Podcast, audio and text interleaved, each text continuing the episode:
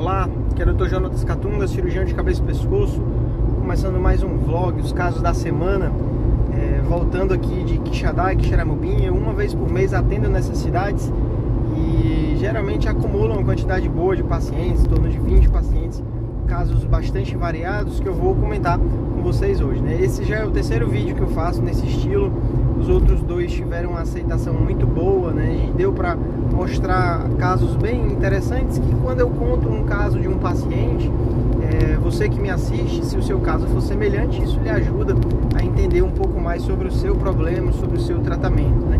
E às vezes um exemplo de um caso ajuda você a entender que é importante saber sobre os problemas de saúde para compartilhar esse vídeo, mandar para outras pessoas, porque às vezes a informação certa ela faz toda a diferença, né? Começando já por um caso que eu atendi hoje, uma moça jovem, 30 e poucos anos, que começou a engordar, começou a ter uma falta de energia, falta de disposição, que ela não sabia o motivo, mas com muita luta, ela achava que era o problema de colesterol, achava que era por causa do trabalho, né? até que faltou energia de um jeito que ela não, não conseguia mais é, ser a mesma, né? Não conseguia trabalhar até que finalmente foi ao médico, fez os exames e veio o maior exame de TSH, não de TSH não, mas principalmente o maior, o T4 livre mais baixo, TSH de 137, T4 livre de 0,2. Então, exames mostrando um diagnóstico bem claro de hipotireoidismo, né?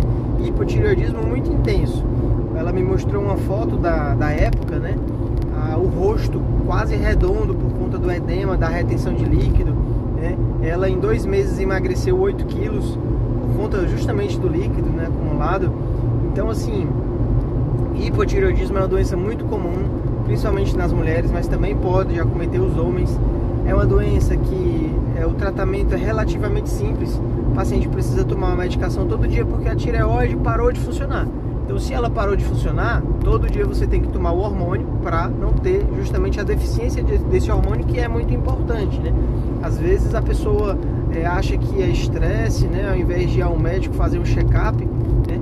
E talvez ela já tivesse até há mais tempo, mas não, não, não tinha, nunca tinha feito o exame de TSH e só depois descobriu o problema. Então, você que conhece alguém que está é, achando que está engordando, está retendo líquido, tá com uma queda no desempenho, às vezes mexe com o cabelo, às vezes mexe com as unhas, fazer os exames TSH e T4 livre, porque essas doenças são muito comuns, né? Então essa paciente iniciou o tratamento e hoje veio outra pessoa, né? Apesar de não ter novos exames para mostrar se a dose que ela toma, que é uma dose até alta de 150 microgramas, é uma dose suficiente, né?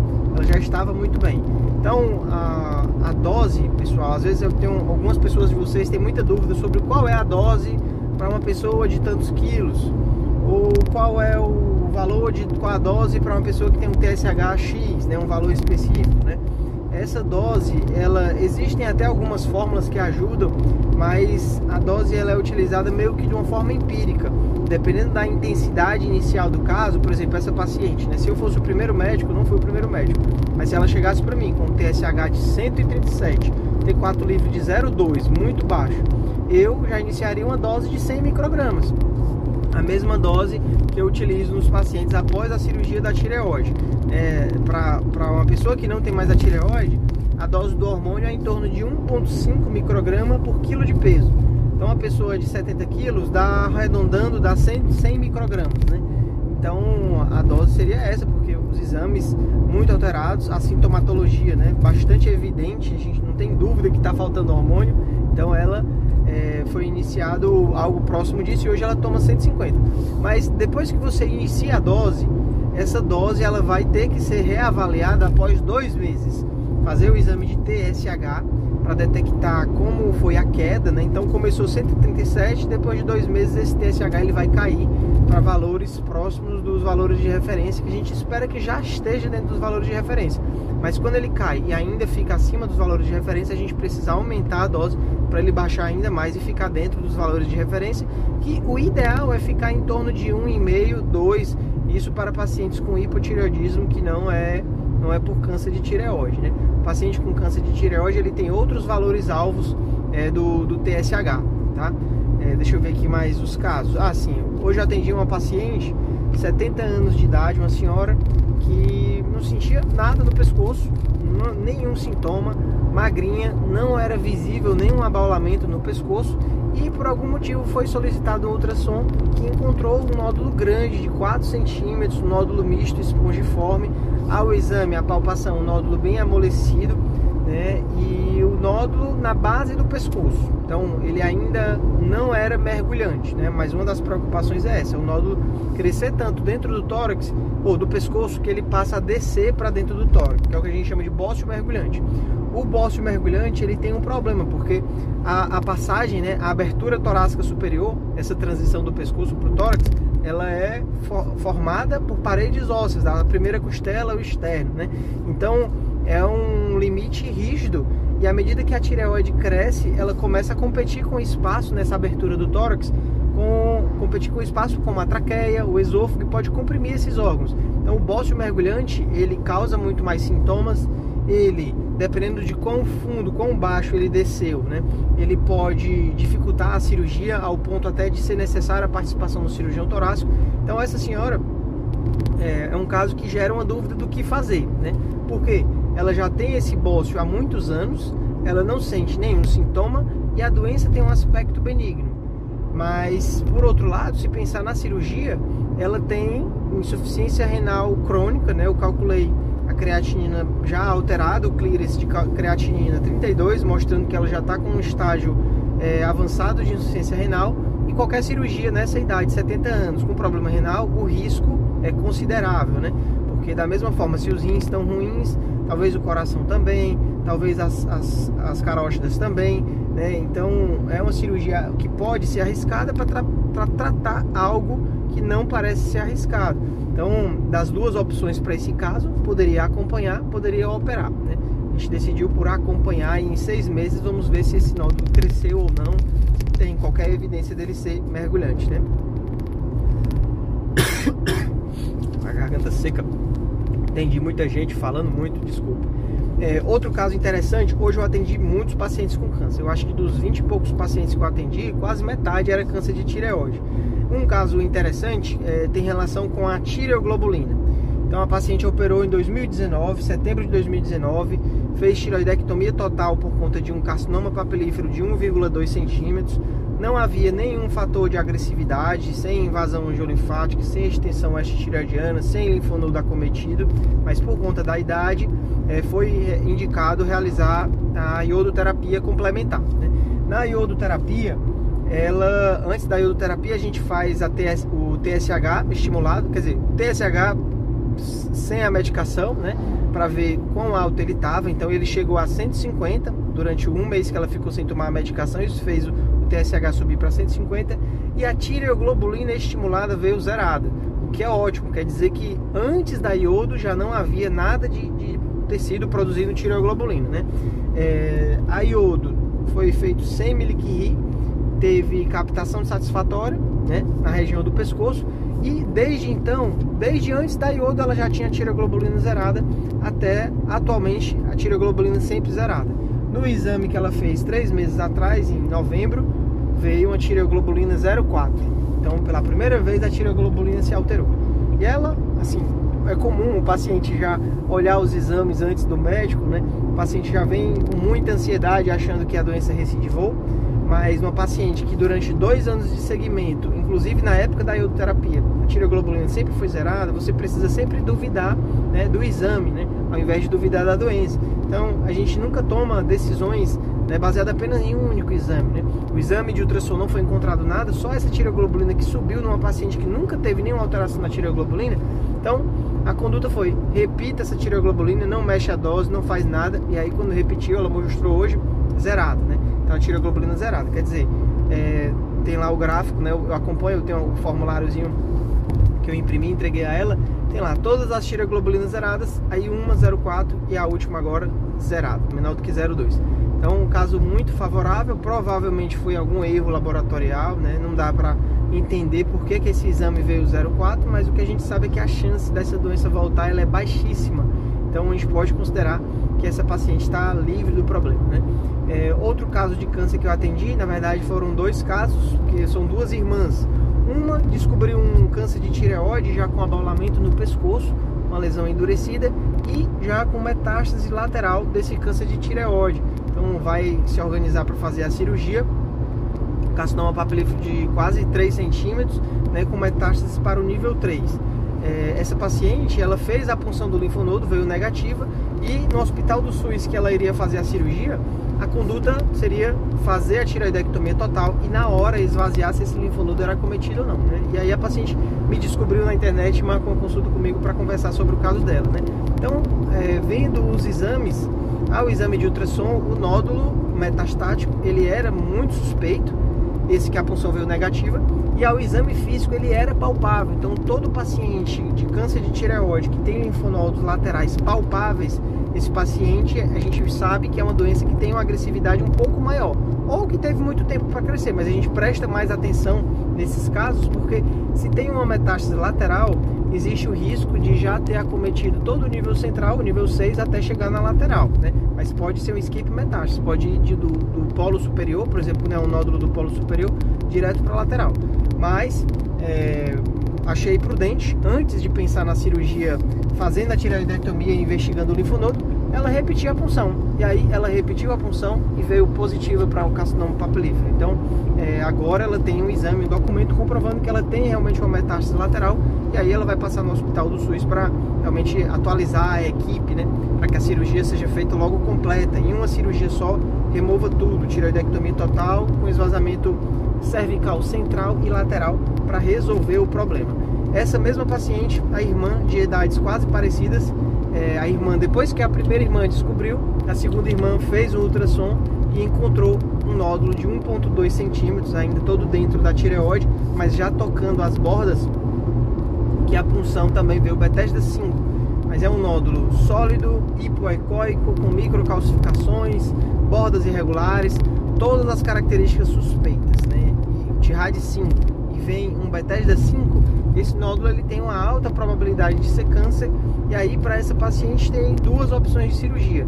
Cirurgia parcial, já que do outro lado não tem nada, só que um nódulo assim, numa paciente que tem uma irmã que teve câncer de tireoide é, com metástase para os linfonodos, né? é questionável a gente fazer cirurgia parcial, porque o nódulo já está tocando a borda da tireoide, existe uma, uma chance considerável de ao fazer a cirurgia descobrir que tem extensão extratireoidiana, o nódulo já saindo da tireoide, né? câncer invadindo os tecidos ao redor.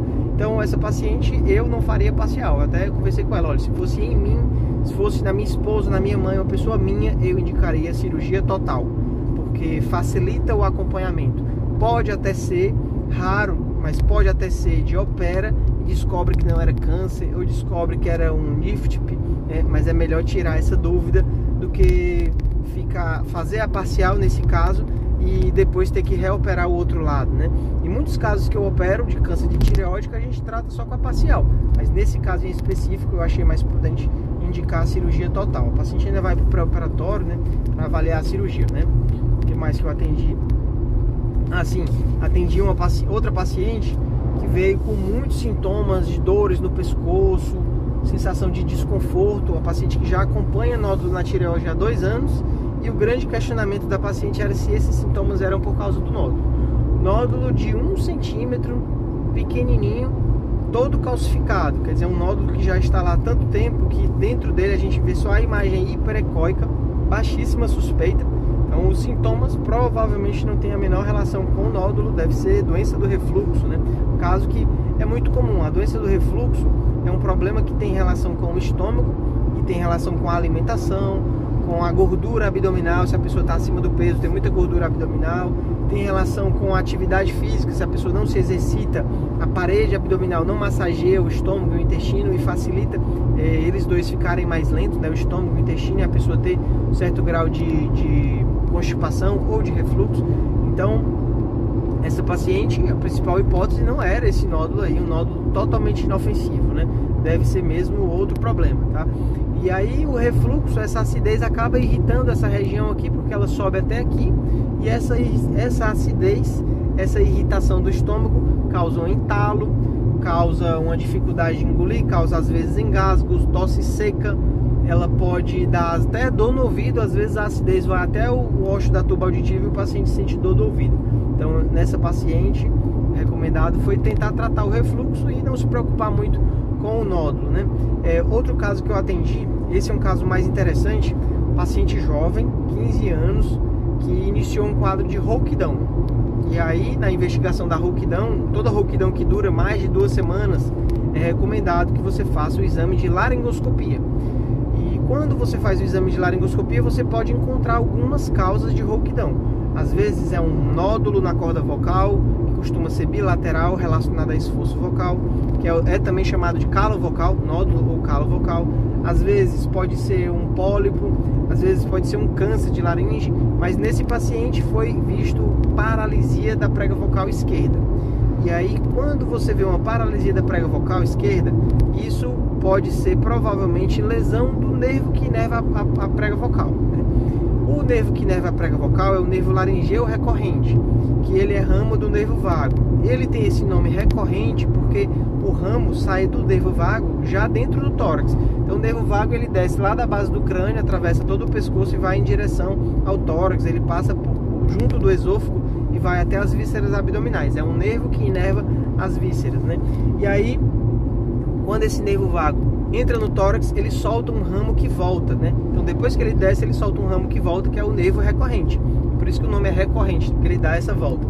É, então você precisa buscar a patologia, a causa da paralisia de prego vocal em três locais: na cabeça, né? Antes do nervo descer para o pescoço, no pescoço ou no tórax, onde ele faz essa curva. Então precisa sempre investigar esses três locais e um dos locais que tem relação né, com a tireoide é justamente atrás da tireoide. O nervo da laringeu recorrente que vai para a prega vocal, ele passa atrás da tireoide. E nesse paciente, foi encaminhado o paciente para mim porque ele apresentava em uma das imagens da tomografia uma lesão no polo inferior do lobo esquerdo da tireoide que poderia ser a causa né, da invasão do nervo. Então você já pensa, será que é um câncer de tireoide invadindo o nervo, que justamente por isso que teve a, a paralisia de prega vocal, né? Então, é, o paciente já apresentava vários exames de imagem, ressonância do crânio, tomografia do pescoço, tomografia do tórax, e o único achado foi esse. Mas a ultrassom que eu realizei na consulta não tinha nada na tireoide, não tinha nada no pescoço, no espaço é, pré e paratraqueal, tinha nada próximo do nervo, né? O paciente estava com a voz melhor, e eu até perguntei à mãe, a voz desse jeito está muito alterada, na época estava pior, ela disse, não, já teve épocas piores. Então ele teve uma melhora da rouquidão parcial, e quando fizemos a laringoscopia, para minha surpresa, não havia paralisia de prega vocal. As duas pregas vocais estavam abduzindo e aduzindo, né, abrindo e fechando normal. Então, talvez a causa da paralisia não foi nada relacionada à tireoide, eu já vi casos de paralisia de prega vocal de cunho emocional, a pessoa teve uma bala emocional. Já vi casos em que foi suspe... aventada a possibilidade de ser um, um, vírus, uma infecção viral que deu tipo um encefalite, acometeu o nervo e o nervo parou e depois voltou, né? Mas o lado bom é que voltou, né? Mas poderia ser é, um câncer de tireoide invadindo o nervo. Já atendi vários pacientes assim que iniciou o quadro do câncer de tireoide com uma rouquidão persistente tinha paralisia e quando fez a laringoscopia, ultrassom viu lá um nódulo feio na parte posterior da tireoide, tocando ou até invadindo o nervo. É, às vezes o problema pode ser dentro do tórax, um tumor no mediastino, um tumor do timo pode invadir o nervo na curva. Às vezes pacientes que têm aneurisma de aorta, como nervo tá, ele passa abraçando a aorta, ele dá a volta abraçando a aorta, às vezes pode dilatar o nervo e ele acabar sofrendo, né? Então você sempre busca, né? É, o paciente que tem uma paralisia de prega vocal, inclusive se ele tem cicatrizes no pescoço, que pode ter sido uma cirurgia prévia, se ele tem cicatrizes no tórax, pode ser que foi mexido no nervo. Mas esse paciente, graças a Deus, a rouquidão melhorou e não tinha nada na tireoide. Acho que foi a tireoide mais bonita que eu vi hoje, não tinha nenhum nódulo, nenhum cisto, né? Que bom, né? E aí vamos acompanhando para ver se continua dessa forma, né? É, outro caso interessante que eu vi hoje, agora tem uma cola aqui, porque são tantos casos e eu vou anotando sempre que eu atendo um caso bom para contar para vocês, né? É, atendi uma paciente que eu já acompanho de nódulos na tireoide, paciente com é, não chega a ser um bócio multinodular, porque não é bócio, a tireoide está dentro do normal, mas apresenta vários nódulos. Um desses nódulos, quando eu vi a imagem do ultrassom, eu achei que o nódulo parecia ser posterior à tireoide, não fazer parte da tireoide, mas sim estar por trás da, da tireoide, que é a localização da paratireoide. E aí é, solicitei os exames né, de cálcio, PTH e veio lá um cálcio 11.7. O normal do cálcio é até 10,5. Então o cálcio 11.7 e um PTH de 118, que o normal é até 88. Isso confirma o diagnóstico de hiperparatireoidismo. Paratireoide é uma glândula que ela tem dois tipos de doença. Ou ela causa hipoparatireoidismo depois da cirurgia da tireoide, ela para de produzir o PTH e o cálcio cai. Tenho certeza que você já deve ter visto algum vídeo meu aqui no canal falando sobre essa complicação da cirurgia.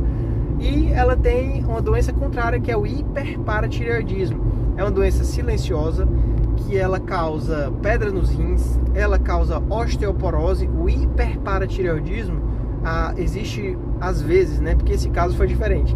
Mas em geral, que a causa mais comum é um tumor da paratireoide, ela produz o PTH e o PTH tira o cálcio dos ossos para jogar na corrente sanguínea. Então o paciente fica com excesso de cálcio no sangue, né, na, no exame laboratorial. É, ele pode aumentar o risco de ter pedra nos rins, osteoporose e outros sintomas vagos. O paciente começa a apresentar várias dores pelo corpo fora do comum. O paciente pode ter desorientação, o paciente pode ter problemas no estômago, problemas de cognição. Esse excesso de cálcio pode calcificar as artérias e facilitar o risco de infarto, AVC.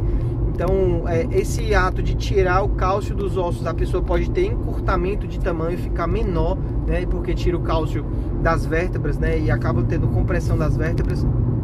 Então, assim, é uma doença muito séria e que tem um tratamento simples. É uma cirurgia que a gente vai lá e tira a paratireoide. Mas nessa paciente teve um achado que é, deu, deu a chave do diagnóstico, né? Além desse cálcio alto e o PTH alto, a vitamina D estava baixa. Então, existe um problema da vitamina D estar baixa, que é justamente o hiperparatireoidismo secundário à deficiência de vitamina D. A vitamina D dela, eu acho que estava 15, 18, né? E o normal é até 20, acima de 20. Então, para essa paciente, nós iniciamos a reposição do hormônio. E quando a vitamina D subiu, que ela trouxe o exame hoje, o cálcio, que estava 10,7, já normalizou para 9,9. O PTH ainda não normalizou, mas no ultrassom não consegui mais delimitar a imagem que estava atrás da tireoide. Então, pode ser que o hiperparatireoidismo dela era por deficiência de vitamina D. A vitamina D é uma, uma vitamina que é produzida pelo próprio organismo, né? o próprio corpo produz a vitamina D por conta do sol. Ao pegar sol, o nosso corpo produz. Então, na maioria das pessoas, ao invés da pessoa tomar um comprimido sintético de vitamina D ou umas gotinhas, a pessoa poderia pegar um pouco mais de sol, né? Já que é mais natural, é mais barato e é mais eficaz, né? Em algumas pessoas, quando a pessoa tem a deficiência, aí não. Nesse caso, essa paciente tinha uma deficiência e já estava afetando o metabolismo, né? Do cálcio, o metabolismo dos ossos, né? Então, que bom que deu certo e funcionou provavelmente é isso, né? Uma cirurgia a menos para essa senhora, né? Porque também outro problema, às vezes a cirurgia não é fácil. É só ir lá e tirar a paratireoide, mas às vezes você não encontra a paratireoide. A paratireoide ela é muito pequena, então às vezes o cirurgião faz a cirurgia, tira um tecido, quando chega o resultado da biópsia descobre que o que ele tirou não era paratireoide, era só gordura. Às vezes acontece, precisa tomar muito cuidado para que isso não aconteça, né? Existem algumas técnicas para evitar que isso aconteça, mas é algo que pode acontecer na cirurgia. Deixa eu ver aqui mais algum caso. Ah, outro paciente que eu atendi hoje é uma paciente que veio para mim e é algo que no começo eu me incomodava, mas hoje em dia eu aceito e atendo da melhor forma possível. É, eu sou cirurgião de cabeça e pescoço. Cirurgia de cabeça e pescoço é uma especialidade que trata os tumores malignos e benignos da região da cabeça e pescoço. Então, é, quando chega um paciente com dor de cabeça, dor no pescoço, que é uma dor de cabeça em geral do tipo tensional nessa região aqui, né?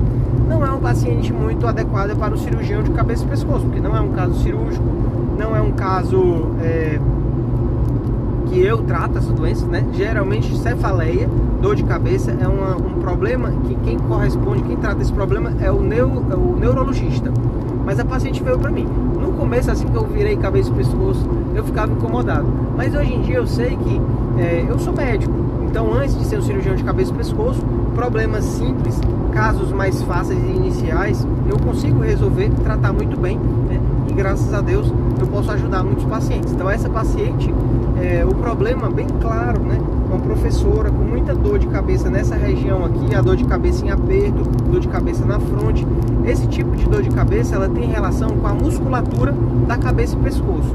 Aqui nessa região, a gente tem um músculo chamado occipito frontal. É um músculo que vem desde o osso frontal até o músculo occipital. Ele dá toda essa volta na cabeça e é o músculo responsável por esse movimento de franzir a sobrancelha. Então acaba que até esse músculo, quando a pessoa está muito preocupada, é um músculo que fica mais tenso e ele pode dar dor de cabeça quando ele fica tenso. O músculo é tipo uma corda, quando ele fica mais tenso, ele fica rígido e pode causar compressão e causar dor. Da mesma forma, outro músculo envolvido nesse tipo de dor de cabeça é o músculo trapézio. O músculo dessa região aqui da nuca, ele vem desde aqui do ombro até aqui a nuca. Quando ele fica rígido, ele puxa aqui a região da nuca e a pessoa sente a dor de cabeça. Esse tipo de dor de cabeça, ela tem relação direta, eu costumo dizer, é como se acendesse uma luz amarela. Igual no carro, aparece uma luz amarela aqui no painel, isso indica que tem algum problema, né? Essa dor de cabeça indica que tem algum problema, o seu corpo percebeu que você não está legal. Então, às vezes, é, desidratação, a pessoa não está bebendo água, às vezes é algum problema na visão, o grau não está adequado, às vezes é um astigmatismo, né? Às vezes é um estresse, essa tensão muscular é justamente o excesso de preocupação com os problemas do dia a dia, às vezes é o sono que não está adequado, às vezes é o sedentarismo. Então, são vários possíveis fatores. E nessa paciente, conversando, a gente vê que a ansiedade está a níveis altos, a gente vê que é, não está conseguindo dormir bem à noite por conta das preocupações, a gente vê que está sedentária, é, outro problema que pode afetar justamente essa dor é o sedentarismo, né? O paciente sedentário, ele não tem a produção de endorfinas naturais. O nosso corpo, quando a gente se exercita, quando a gente faz uma caminhada, uma corrida, uma musculação, o corpo libera endorfinas, que são analgésicos produzidos pelo próprio corpo. Então, essa pessoa que tem a rotina de fazer exercícios, ela tem menos dor no corpo do que a pessoa que está totalmente sedentária, porque a pessoa que não tem essas endorfinas é como se o limiar para dor ficasse mais baixo. Então a pessoa sente mais dor do que as outras pessoas. E o outro fator envolvido a musculação, a, musculatura, é que o braço, ao longo do envelhecimento, quando a mulher passa dos 50 que perde massa muscular, o braço ele fica mais pesado, então força mais essa região aqui. Então vai sentir dor também, mais um motivo, né? Então para essa paciente prescrevi um, um relaxante muscular para aliviar os momentos de dor, já que a dor tem relação direta com a tensão muscular. Prescrevi um antidepressivo para ajudar no controle da ansiedade crônica, né? É, e acho que foi isso, né? O principal para dor de cabeça tensional, né? Em geral, o que o paciente mais precisa, além das medicações, é cuidar dos problemas e cuidar da saúde. Às vezes a pessoa se perde é, cuidando dos outros, né? Às vezes a gente tem um filho, um marido ou os pais e a gente está muito até um negócio, né? Uma empresa, alguma coisa, um projeto e você se doa tanto, você se dedica tanto àquilo que esquece de se cuidar. Sendo que você tem que se cuidar, ninguém vai fazer isso por você e você precisa se cuidar para ter mais energia e disposição para ajudar os outros, para continuar se doando. Você também tem que dar uma pausa para se cuidar. E o cuidado, o autocuidado, né, ele envolve justamente atividade física, alimentação, os cuidados com a saúde mental, o sono, né? Tudo isso é algo que as pessoas precisam buscar mais para ter mais saúde. Mas hoje em dia a gente vê muitas pessoas querendo atalhos, usando um chá para emagrecer, que lá na frente ataca o fígado, usando substâncias que não são é, controladas, né? caem na lábia de vendedores que dizem que aquilo dali é, é, é milagroso, resolve vários problemas. Tome muito cuidado com atalho. Né? Você quer emagrecer? O caminho ele não é fácil. Você passou muitos anos engordando? Mas às vezes a pessoa que tem alguma condição financeira ela acha que consegue com dinheiro consegue comprar algo que não pode ser comprado. Saúde não pode ser comprado. Esses dias eu postei uns stories exatamente sobre isso, né? Quem é mais rico é quem tem dinheiro, tempo, felicidade ou saúde. Né? Na minha visão, é bem claro: saúde. Perca a sua saúde. Você não consegue mais dinheiro, nem tempo, nem felicidade. Né? A saúde ela é muito séria né? e as pessoas não cuidam na hora que é para cuidar. A pessoa deixa para cuidar muito mais na frente. Né? Eu estou mudando aqui de estrada, chegando agora na BR-116. Então, conselho que eu dou é esse: comece a cuidar desde agora, porque depois que você perder, não tem mais como voltar atrás, né? Essa postagem que eu fiz, para quem não, não entendeu a referência, na imagem lá tinha o Steve Jobs, o homem que inventou o iPhone que inventou o smartphone. Então é graças a ele que eu estou conseguindo gravar esse vídeo aqui no carro, porque os celulares antes do Steve Jobs era aquele celular tijolão, celular que só tinha o jogo da cobrinha e uma lanterna. Então, graças a ele, a gente tem hoje em dia essa tecnologia e ele sendo um, mais, um dos homens mais ricos do mundo, morreu de um câncer de pâncreas. Nem todo, nem tendo todo o dinheiro conseguiu protegê-lo, né? Então, é, ao mesmo tempo, outra reflexão que, eu, que veio à minha mente, né? Se mais rico é quem tem saúde, hoje eu tenho saúde, quer dizer que eu sou muito rico. Mas muitas pessoas não se sentem felizes por estar, né? Não percebem, não são gratas por, pela saúde que elas têm hoje em dia, né?